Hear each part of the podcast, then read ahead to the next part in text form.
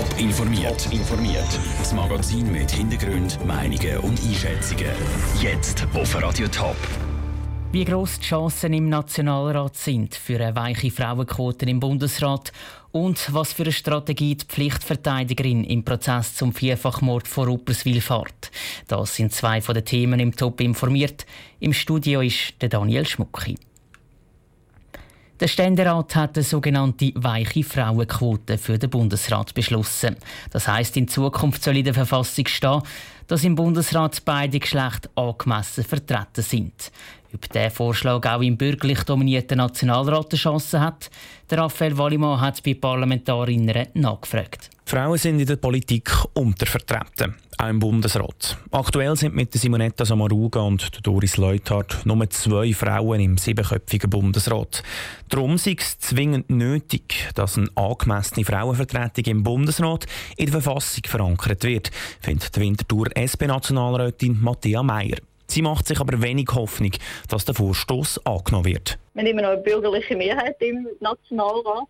Klar wird es schwierig werden, aber ich hoffe sehr, dass da auch die Bürgerlichen finden, sie kommen im 21. Jahrhundert an und finden eine angemessene Frauenvertretung im Bundesrat nicht alles gerechtfertigt. Auch Doris Fiala, Zürcher Nationalrätin und Präsidentin der FDP Frauen Schweiz, findet, dass die Schweizer Politik im 21. Jahrhundert muss ankommen Im Nationalrat könnte der Vorschlag der weichen Frauenquote aber genau wegen ihren männlichen Parteikollegen scheitern. Darum hat sie eine klare Botschaft. Ich mache mir keine Illusionen, weil auch bei der FDP gibt es Kritiker, gibt es kritische Männer. Jetzt fortschrittliche Männer, so wie ihr euch ja immer nennt von der FDP, die fortschrittlichen Männer, geben euch jetzt einen Ruck und setzen das Zeichen. Anders sieht das Zürcher SVP-Nationalrätin Barbara Steinemann. Für sie ist das Geschlecht in der Politik nicht entscheidend. Sie glaubt, dass der Vorschlag von einer weichen Frauenquote durchaus Chancen hat, auch wenn sich aus ihrer Sicht nichts ändern würde, weil der Vorstoß viel zu schwammig formuliert ist. Da wird weder gross Jubel aufkommen bei den Linken, noch wird grosse Ablehnung sein bei den Bürgerlichen, gerade weil es eben so ungefähr und so unverbindlich daherkommt mit diesen Wörtern angemessen und man soll darauf achten, auf Geschlechter. Die Chancen der weichen Frauenquote schätzen die drei Nationalrätinnen also unterschiedlich ein. Falls die weiche Frauenquote tatsächlich angenommen wird, heisst das aber nicht, dass das Parlament künftig Frauen im Bundesrat muss wählen. Es muss eben nur schauen, dass Frauen angemessen vertreten sind. Was das genau heisst, ist Interpretationssache. Das war ein Beitrag von Raphael Wallimann. Der Vierfachmord vor Rupperswil ist eines der schwersten Gewaltverbrechen, die es je gegeben hat in der Schweiz. Der Prozess ist gestern losgegangen. Seit dem Nachmittag läuft das Plädoyer von der Pflichtverteidigerin vom Beschuldigten. Sandro Peter, du bist für uns beim Prozess mit dabei.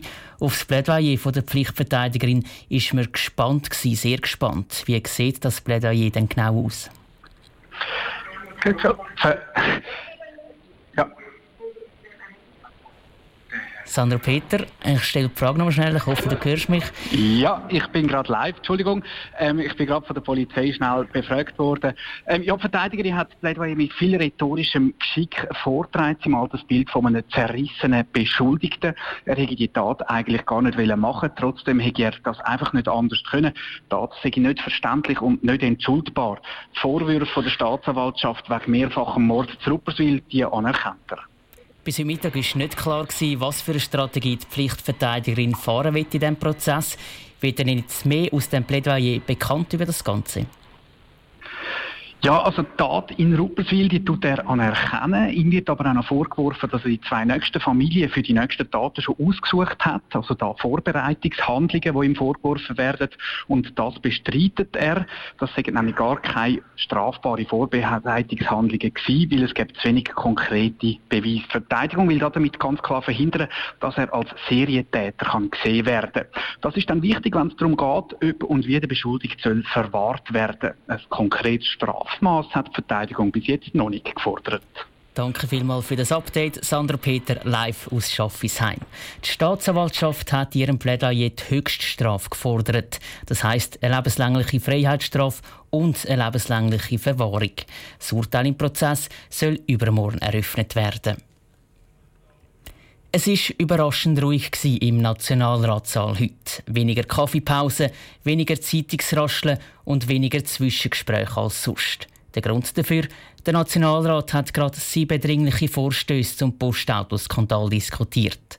Was die Diskussionen ans Licht gebracht haben, im Beitrag von Sarah Frattaroli. Postauto hat doch nicht nur 78 Millionen Franken Subventionen erschlichen. Unterdessen ist sogar von mindestens 93 Millionen Franken gedreht.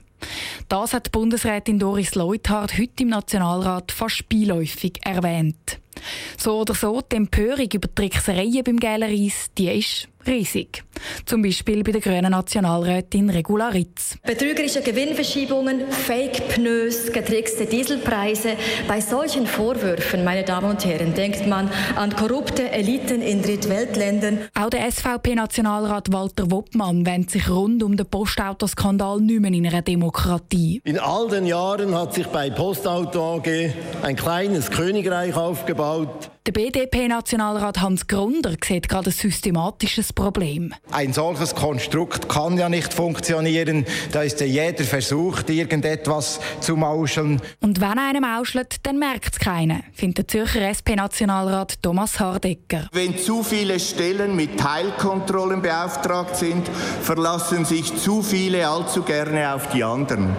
So ist die Bundesrätin Doris Leuthard im Nationalrat stundenlang gerillt worden. Sie selber hat gesagt, dass sie die Kritik zwar versteht. Die Verkehrsministerin nimmt das Bundesamt für Verkehr BAV aber in Schutz. Wenn die interne Kontrollstelle, die interne Revision, die externe Revision das nicht merkt, äh, muss ich schon auch sagen, kann man ja nicht am Schluss einfach nur das BAV in die Pflicht nehmen oder am Schluss noch den Bundesrat oder Sie als Oberaufsichtsparlament. Die Verantwortung ist beim Unternehmen. Aber, hat Doris Leuthard weiter gesagt, das Parlament soll jetzt nicht vorschnell nach Privatisierung auf bürgerlicher oder nach Boniverbot auf linker Seite heben. Weil die Untersuchung zum Postautoskandal, die laufen ja noch. Abgesehen von der höheren Summe, die Postauto erschlichen hat, ist bei den Debatten im Nationalrat heute also nicht wirklich Neues vorgekommen. Sarah Frattaroli hat berichtet. Für die Untersuchung der Postautoaffäre sind externe Anwälte zuständig. Und das Bundesamt für Polizei FEDPOL führt parallel dazu auch noch ein Verwaltungsstrafverfahren gegen die Post. Wir haben es vorher gerade gehört beim Prozess zum Vierfachmord von Rupperswil. Da ist noch nicht bekannt, was für eine Strafpflichtverteidigerin fordert. Unterdessen haben wir die Info bekommen. Sie fordert 18 Jahre Gefängnis für den Beschuldigten. Zum Vergleich von der Staatsanwaltschaft ist gefordert worden, eine lebenslängliche Gefängnisstrafe und eine lebenslängliche Verwahrung. Top informiert, auch als Podcast. Mehr Informationen gibt es auf toponline.ch.